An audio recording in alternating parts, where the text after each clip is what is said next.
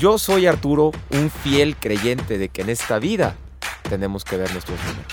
Y yo soy Víctor, quien a través de mi experiencia en finanzas te he escuchado y vengo a preguntar por ti. En México hace falta de manera urgente educación financiera y nosotros queremos ayudar.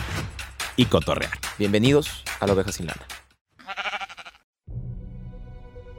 La audacia en los negocios es lo primero, lo segundo y lo tercero. Thomas Fuller, ¿qué opinas de esta frase, mi Vic? Eh, creo que es bastante importante porque a veces creemos que el hecho de tener un talento ya nos da para abrir un negocio.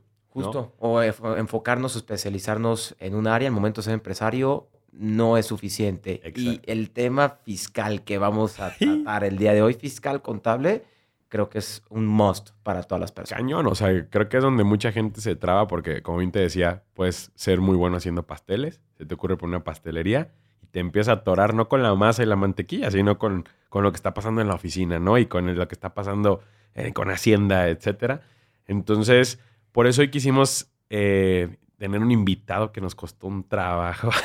La verdad es que sí. La verdad es que el tema contable, eh, no sé, y no quiero raspar a nadie, no quiero raspar muebles, pero el perfil del contador normalmente es una persona un poco más introvertida, muy, muy... Es como un Excel hecho persona, güey, tal cual, ¿no? O sea, si lo ves, es tal cual así. Y, y por ahí encontramos a, a Gerardo Baranda, quien es egresado del TEC de la licenciatura de Contabilidad y Finanzas. Eh, también tiene una maestría en impuestos, lleva cinco años de especializándose en, en temas de contables y fiscales. Entonces, Gerardo, neta, gracias por ser diferente y gracias por estar aquí. Bienvenido a la oveja sin lana, mijera. No, pues muchas gracias. Al contrario, gracias a ustedes por invitarme. La verdad es que, pues es un, es un placer estar compartiendo. Digo, al final, como dicen, ¿no? A veces el perfil del contador es un poquito, pues, cuadrado y toda esa parte. Pero a mí me encanta platicar de impuestos, ¿no? O sea, cada vez que alguien me pregunta sobre, oye, y este tema de impuestos y así, me encanta y me agarro el rollo y empiezo a platicar, platicar, platicar. Digo, se nota cuando te apasiona, te apasiona algo y pues Claro. muchas, muchas gracias por recibirme aquí, ¿no? No, pues Gera, si te gusta hablar de impuestos, arrancamos con la primera pregunta, si te parece. Vamos con el ABC. Gera, ¿en sí qué son los impuestos? Mira, esta primera pregunta, de hecho, o sea, me gustaría empezar un poquito más con el tema, o sea, ¿por qué pagamos impuestos, no? Y la importancia de pagar los impuestos. Ok.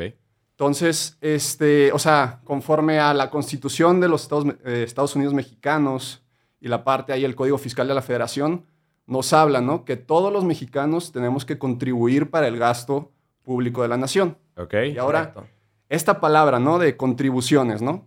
De hecho, los impuestos como tal son parte de las contribuciones. Ok. Sí. O sea, el impuesto es como una parte así chiquita de las Hay varias contribuciones. contribuciones. Así es, hay varias contribuciones. De hecho, como que la palabra general es contribuciones, ¿no? Ok, Y de ahí te metes al tema de impuestos y ya dentro de los impuestos tenemos impuestos federales, impuestos estatales e impuestos locales. Ok. ¿no?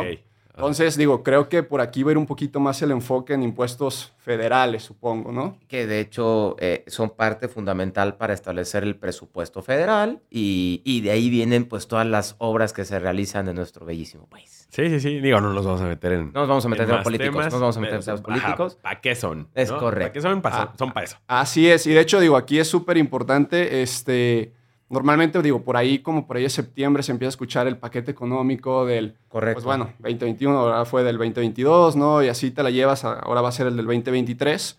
Y a- ahí es donde se publican estas leyes, o se publica, digo, lo que es la Ley Federal de Ingresos y, fe- y Ley Federal de Egresos, y pues diferentes reformas que se van a hacer a, pues, en cuestiones fiscales. Y ahí literal, en la Ley Federal de Ingresos te dice qué ingresos va a tener lo que es el gobierno, y en la Ley Federal de Egresos es en qué se lo va a gastar, ¿no? Ok. que lo va a implementar. Así es. Entonces digo, como ciudadanos deberíamos estar muy atentos a, este, a estas dos leyes, ¿no? Porque es literal como pues el presupuesto de en qué se va a estar invirtiendo el dinero, las contribuciones que estamos pagando. Sí, es sí. correcto. Que todo esto es para un bien mayor. Es una realidad. Así O sea, la finalidad del, u- de- de- del impuesto es para un bien mayor de la sociedad. Sí, si lo hacemos, si lo, lo minimizamos, es como en una casa cuando viven varios integrantes que ya económicamente ya están activos. Es como, oigan, ¿qué creen? La casa necesita una remodelación, ¿no? oye papá, pues tú eres el que más gana, ponte ahí algo y, oye hijo, tú que apenas tienes tu primer chambita, coopérate con algo, ¿no? Entre todos vamos a tener una mejor casa y haciéndolo macro es un poquito lo que pasan con los impuestos y nuestro país. Es un muy buen ejemplo, sí. de hecho, claro. de hecho, de hecho, ¿no? Y digo, ya ahí metiéndonos un poquito más técnico, digo, no voy a entrar a detalle, pues, pero hay ciertas este, principios, pues, de las contribuciones, ¿no? Que tienen que ser iguales, proporcionales, este, estar, digo, o sea, son varias ahí cosas que se tienen que hacer y que debe de tener una contribución. Como, Justo, mijera. Ahora vamos a hablar de pues, cuáles son los impuestos más comunes que llegamos a pagar nosotros. Claro que sí. Mira, a ver, ahí en los impuestos más comunes, este, y enfocándonos más al impuesto federal como tal, ¿no? Eh, podemos dividirlos en dos, ¿no? Impuestos directos e impuestos indirectos, ¿no? Como impuesto directo tenemos a lo que es el ISR o el impuesto sobre la renta, ¿no? Correcto. Ok. Este, este impuesto, ¿qué es lo que graba o qué es hacia dónde se aplica? Más que nada es al ingreso, al ingreso de una persona. Ok. ¿no?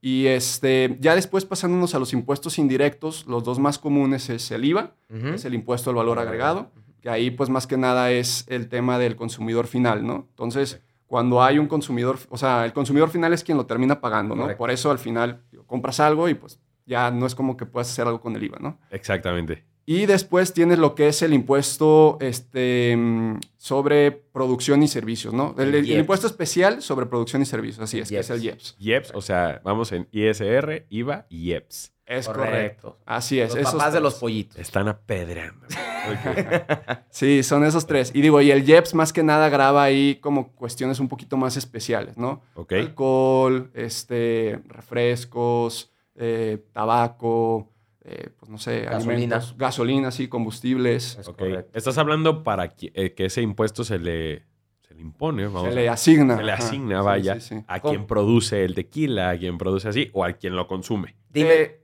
es un poquito más, como es indirecto, que ya va, o sea, más que nada al consumidor, o sea, se traslada hasta el consumidor. Que por eso supuestamente nos sale muy caro es el que tequila, justo, ¿no? o sea, creo, dime si estoy en lo correcto, Jera, la, el, el deber ser de ese impuesto es que es algo un poquito más caro ese producto, digamos, para que no haya tanto consumo, porque pueda, pues probablemente pueda tener una repercusión en la vida de la persona, ¿correcto o no? Sí, de hecho digo, o sea, ya yéndonos un poquito más a por qué se creó este, pues Impuesto. este impuesto o así, es porque probablemente digo, estos productos pudieran generar un tema ahí un poco más social o algo. Ya. Y pues obviamente el gobierno necesitaría como obtener ingresos de ahí para poder, pues ya sea im- implementar ciertos programas o algo para... O- Un poder, mayor ¿sabes? gasto. Ajá. Ah, ok. Ok, Así ok. es, o sea, es.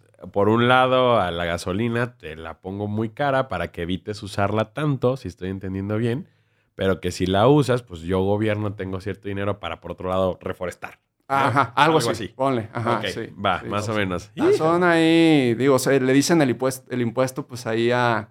El Pues, impuesto verde. Ajá, no, no, no, impuesto verde no, es más, este, digo, no lo quería decir adicciones, pues, pero, Sí, o sea... control, eh, pero es una sí, palabra, sí se entiende. sí. O sea, por eso es, es tan caro, ¿no? El- a veces el alcohol o los cigarros. Digo, yo no fumo, pero tengo entendido que los últimos años ha subido de manera exorbitante el, Sí. el consumo. de- bueno, bien el precio del consumo del tabaco, ¿no? Es correcto. Ok. Ahora, Mijera, me gustaría preguntarte, ¿qué es considerado, en tema contable, qué es considerado ingreso?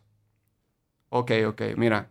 Y digo, esta es una pregunta bien interesante. Ok. Y vamos así como que medio desmenuzándola, ¿no? De Claro. cómo pensaría un contador o, este, o un Correcto. fiscalista, ¿no? Este, para empezar, digo, ingreso, ¿no? Ingreso, pues nos tendríamos que ir a la ley o al impuesto que graba este, este, pues este objeto, ¿no? O sea, que es Claro. pues la ley de ISR, ¿no? Correcto. Y dentro de la ley de ISR como tal, no hay una definición que te diga, ah, mira, esto es ingreso, ¿no? O sea, literal, literal, o sea, no vas a encontrar un artículo que te diga, definición de ingreso es esto. Así es. Ahora, dentro de la ley de ISR tenemos muchos regímenes fiscales o diferentes formas en que la gente tributa, ¿no? Y este, cada, régimen, cada régimen tiene su propio, pues, su propia definición, ¿no? De qué es ingreso, qué se va a considerar como ingreso. Ahora digo, también ya la corte como tal se ha, este, pues, ha especificado un poquito más de qué es ingreso y pues básicamente es cualquier aumento en tu patrimonio, ¿no? O sea, cualquier aumento en tu patrimonio es considerado como un ingreso. Ok, ya aquí nos empezamos a meter, por ejemplo, y esto te lo digo de manera personal, ¿no? Que pasan temas muy sencillos como, oigan, este, yo pago la cuenta y nos quitamos de broncas y al rato me depositan, ¿no? Y he escuchado las dos, las dos vertientes de, no, no manches, mejor dámelo en efectivo porque eso me va a contar como un ingreso. Y hay gente que dice, no hay bronca, deposítame un millón de pesos a mi cuenta y nadie se va a enterar, ¿no? O sea, ahí, ¿qué, qué pasa, mijera? O sea, que, que Arturo ahorita me haga una transferencia a mí porque yo le piché el agua, ¿eso ya es un ingreso? No lo voy a hacer, ¿eh? Te lo doy en cash.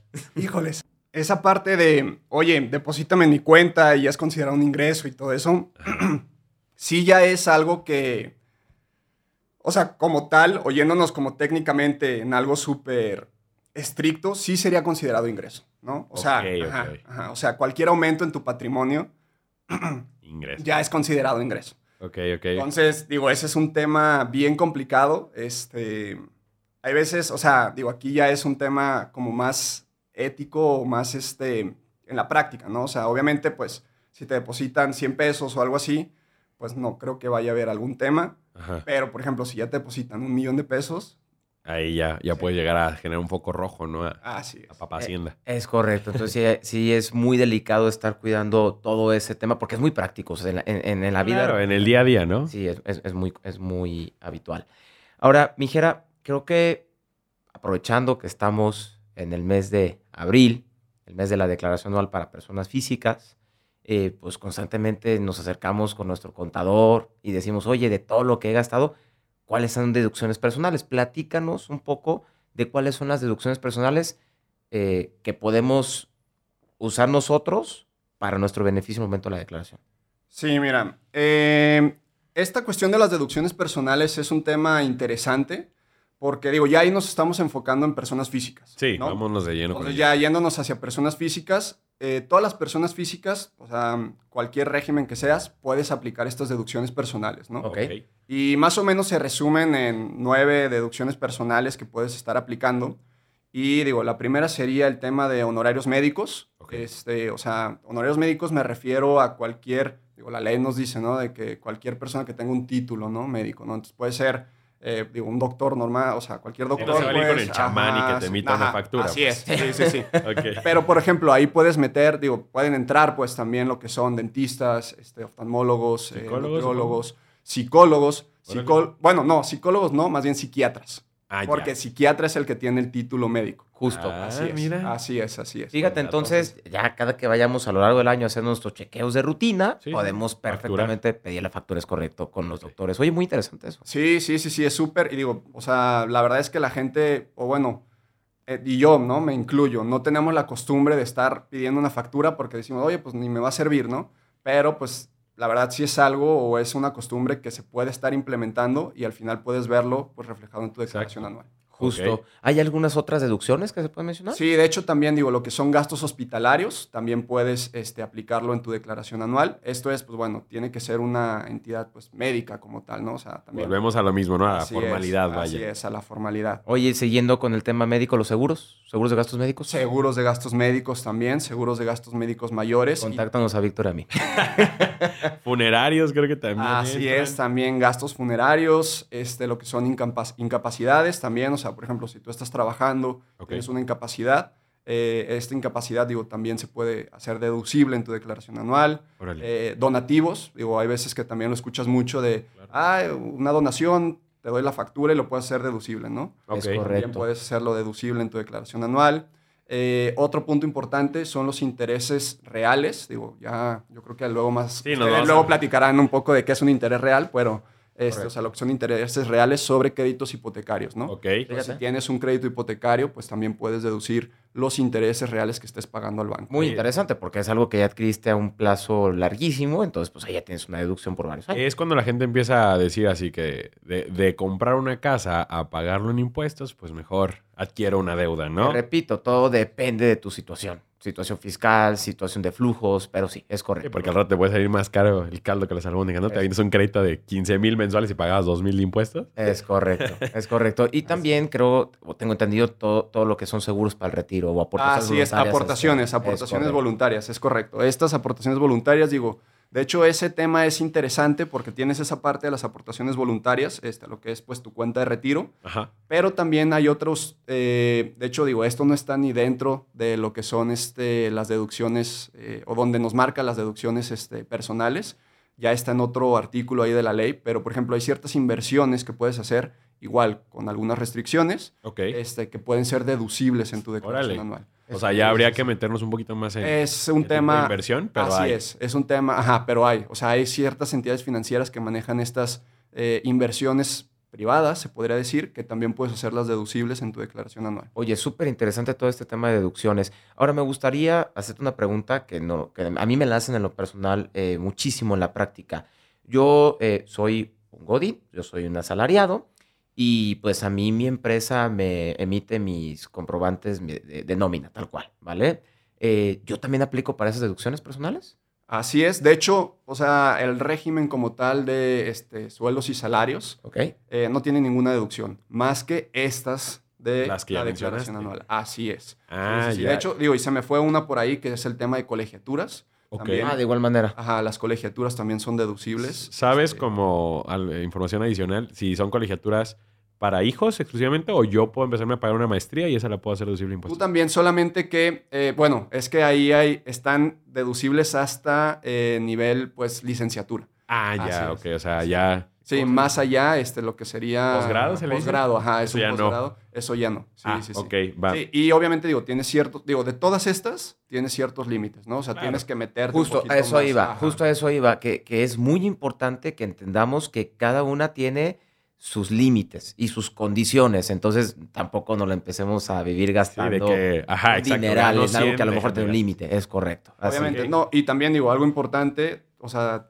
es, digo, no, ah, oye, mi tía fue al doctor, ah, que me emitan la factura a mi nombre. Pues no, Ah, ya, tampoco. ya, ya. O Es sea, el chiste es, o sea, que sean, pues, lo dicen, ¿no? Deducciones personales. Tal cual. Y también puedes, digo, extenderlo a lo que son hijos y este, cónyuges, ¿no? Es Órale, correcto. ok. Entonces, eh, eh, regresando un poquito al tema Godín o asalariado, yo he escuchado probablemente el 80% de mis amistades que son Godines que hacen caso omiso a la declaración anual. Es como, no, mi empresa lo hace por mí y se quitan de broncas, salvo que creo que cuando ya empiezan a ganar Arriba de 400 arriba de mil. 400 Ajá. anuales, ¿cierto? Así es. Ajá, pero antes es como, no, y sin embargo podrían sacar cierto beneficio, ¿no? Sí, de hecho, digo, aquí es un poquito más la facilidad, ¿no? Obviamente, pues, eh, últimamente ya con los sistemas electrónicos que tiene el SAT y todo, eh, la verdad es que, digo, somos pioneros en esa parte. ¿A poco? Entonces, ajá, sí, digo, la verdad es que esto de los sistemas, el CFDI y todo eso y el sello electrónico que hay, digo, somos de los primeros países en implementarlo. Órale. Y esto facilita muchísimo este, el tema de pues, las obligaciones fiscales, ¿no? Entonces, ahorita ya es mucho más sencillo que una persona pueda meterse eh, al portal y a lo mejor pueda presentar su declaración anual, ¿no?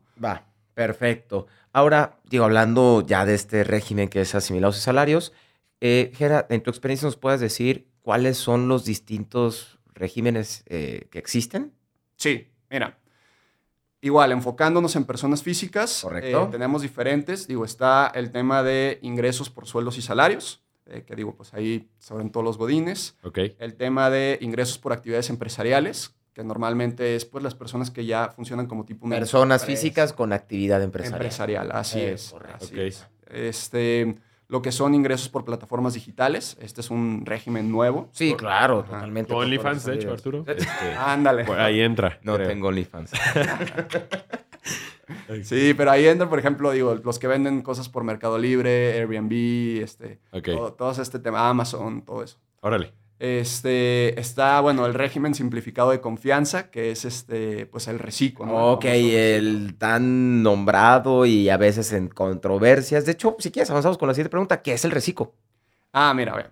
Eh, entrando un poquito más a detalle sobre este régimen, eh, digo, yéndonos como a la historia, ¿no? Eh, cada gobierno o cada este, cierto tiempo el gobierno saca este tipo de regímenes para todas las personas que pues probablemente no están o están en el sector informal, ¿no? O sea, que Justo, no ese es el fin. Ajá, como sí. Es como invitarlos, ¿no? O sea, al final, eh, viendo un poquito ahí la exposición de motivos y todo, dicen, oye, pues a ver, de todos los contribuyentes que tenemos, eh, esta parte o los contribuyentes que caen eh, dentro del reciclo, pues nomás contribuyen al gasto público en un 2%, por ejemplo. Órale. Ajá. Entonces, este, lo que quieren es, pues, formalizarlos y, pues, que crezca esta, esta base de contribuyentes, ¿no? Entonces, Totalmente. básicamente es, es, es un programa o es este, un régimen enfocado en ellos. Y la verdad es que, digo, se me hace que es un régimen que tiene sus pros, sus contras, pero eh, que sí está, o sea, tiene buenas cosas, ¿no? O sea, creo que facilita más que nada, pues, la vida de los... Si nos puedes decir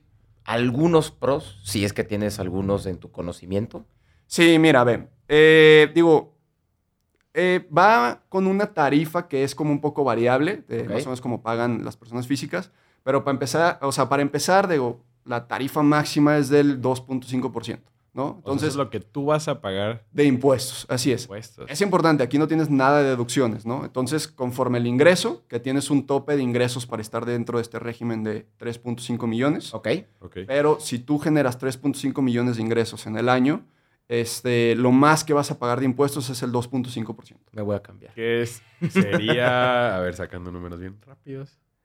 A ver, si... Ahora, en tres- lo que Víctor hace eh, el sí. cálculo, En el próximo episodio les tengo el dato. es correcto. La verdad es que está súper interesante. Entonces. Está bien interesante. 87 mil pesos. 87 mil 500. Es lo es. máximo que yo pagaría si gano 3 millones y medio de pesos en un año. Así es. Chulada. Que si lo comparas con un régimen tradicional, pues ya te Hubieras- irías al 35%, ¿no? Nah, pues ahí se ve. Digo, Sí.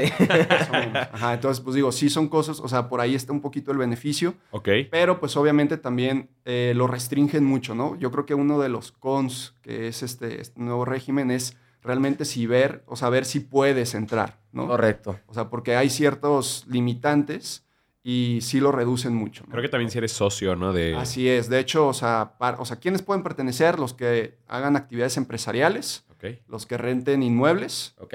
y, este, pues bueno, los que tengan ingresos menores a 3.5, ¿no?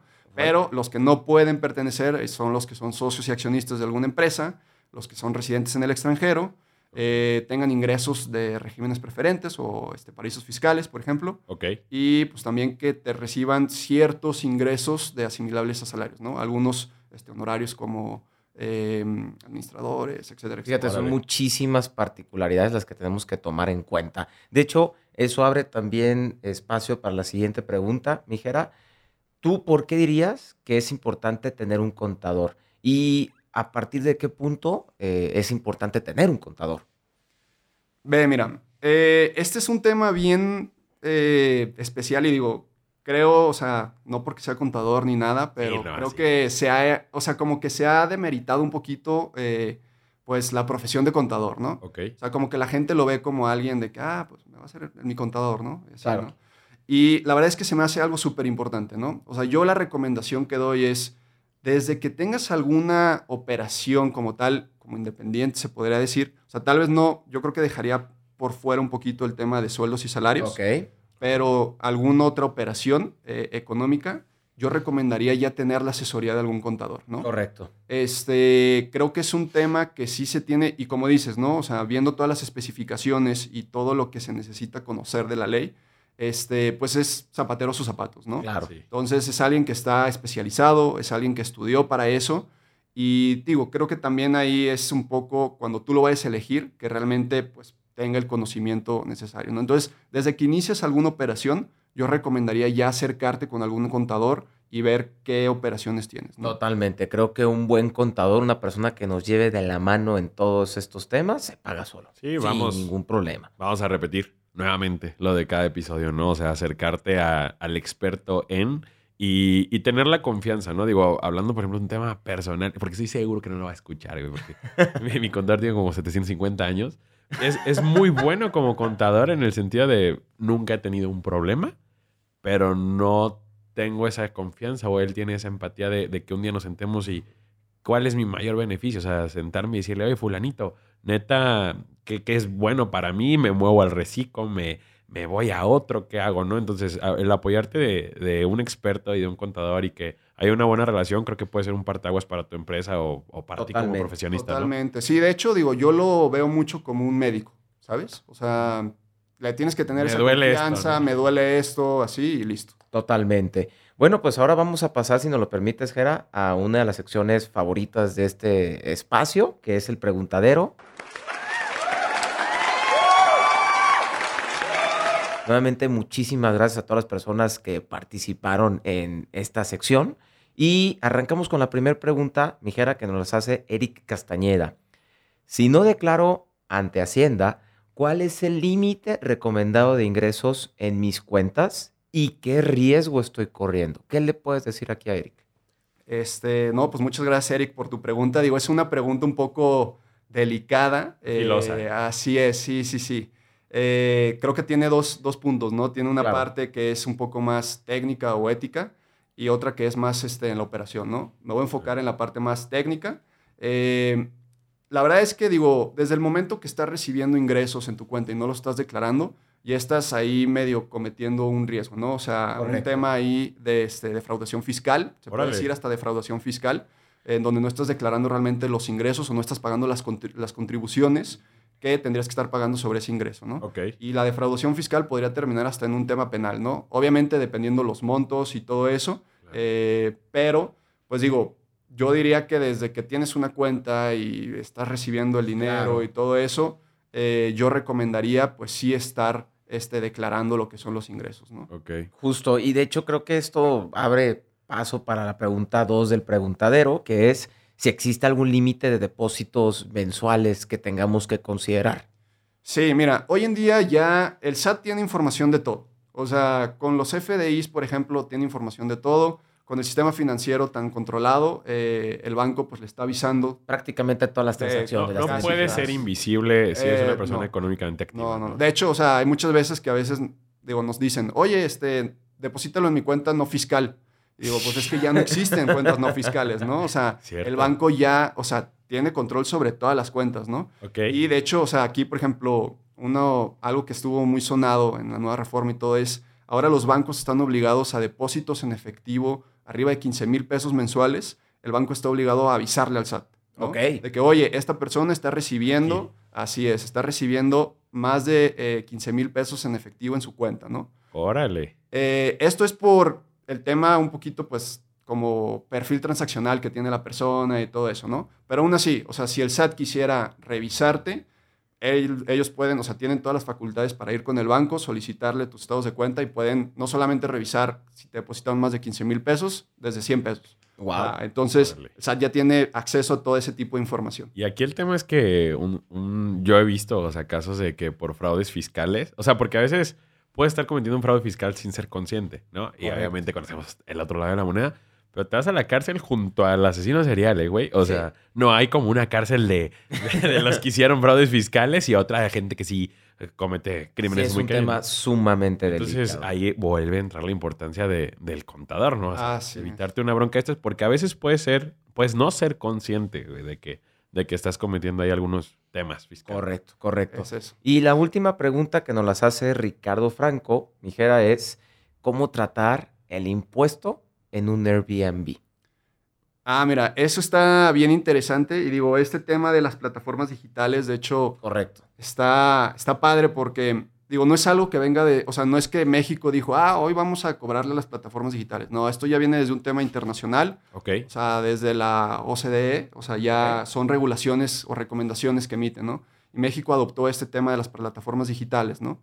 Y en el tema de Airbnb en específico, digo, ahí te hacen la retención principalmente de dos impuestos, ¿no? El ISR, que es sobre la ganancia, del 4%. Ok. Y eh, la mitad de lo que es el IVA, ¿no? O sea, esas rentas que haces tú eh, también llevan IVA y pues te retienen lo que es la mitad. Ok. Y esto es más que nada, o sea, al final este impuesto tú te lo puedes acreditar como persona, tus declaraciones, dices, ah, mira, yo tengo que pagar tanto impuesto, o sea, 100 pesos, pero ya me retuvieron, digo, un ejemplo, ¿no? Este, 50. Claro. ¿no? Entonces solamente pago los otros 50. Ok. ¿no? Digo, al final es una, una cuestión de, oye, que sí se pague el impuesto como tal, pero pues puedes estártelo acreditando, ¿no?